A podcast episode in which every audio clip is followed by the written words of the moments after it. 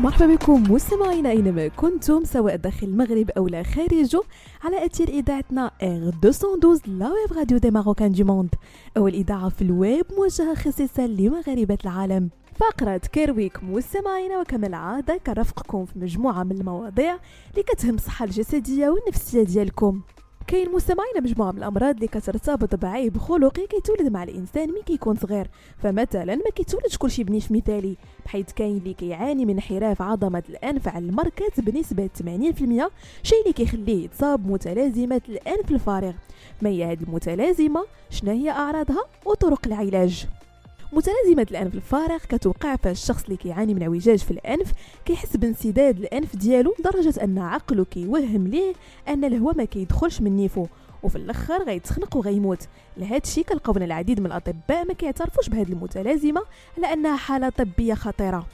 فيما يتعلق بأعراض متلازمة الأنف الفارغ ففي الغالب ما يمكنش نحدهم بشكل دقيق لأنه في الكثير من الأحيان الأنف ما كيكون فيه والو اللي يحبس التنفس. هادشي علاش؟ كيرافق هاد المتلازمة أعراض نفسية بحال القلق والتوتر والإنسومنيا. أما الأعراض الجسدية فكتمثل في ضيق التنفس جفاف الأنف صداع في الرأس نقص المخاط خفق القلب وتورم وألم في الأنف. وأخيرا مستمعينا طرق العلاج. ما كتعتبرش هذه المتلازمة من الأمراض الخطيرة جدا بحيث يمكن علاجها عبر ترطيب الممرات الأنفية أو قتل البكتيريا السيئة في الأنف بالإضافة لاستخدام المضادات الحيوية لقتل البكتيريات الضارة.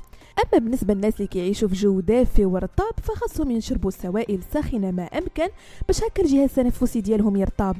وكيبقى الحل الجراحي هو الخيار الأخير بحيث كيتم صلح داك العوجاج اللي كيخلي النيف ضيق وما كيدخلش الهواء مزيان. بهذا مستمعينا كنكون وصلنا لنهاية فقرة Care Week نضرب لكم موعد la semaine prochaine هادشي كامل على اذاعتنا R212 la web radio des marocains du monde